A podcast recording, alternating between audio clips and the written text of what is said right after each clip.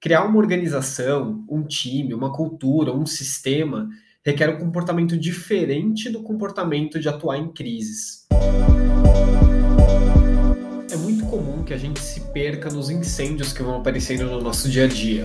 Parece um Slack, um e-mail, uma ligação ou uma mensagem no Teams. Tudo pipoca a todo momento com algumas urgências e crises que a gente deve atuar rapidamente. E não necessariamente existe um problema nisso, na minha visão. É normal que um negócio ele tenha fragilidades ou sensibilidades que, a partir do momento que elas são atingidas, isso requer uma resposta rápida e a merecida atenção. O problema é tratar isso como se fosse um plano que constrói o um negócio para o futuro.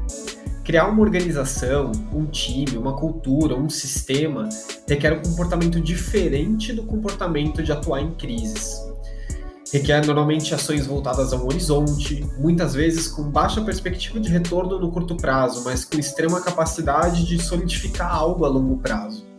E claro, ações que estão voltadas a gerenciar crises são ações com alta efetividade e normalmente que aliviam uma dor instantaneamente ou atingem um certo objetivo. E essas duas coisas existem em negócios e cada uma merece a sua devida atenção.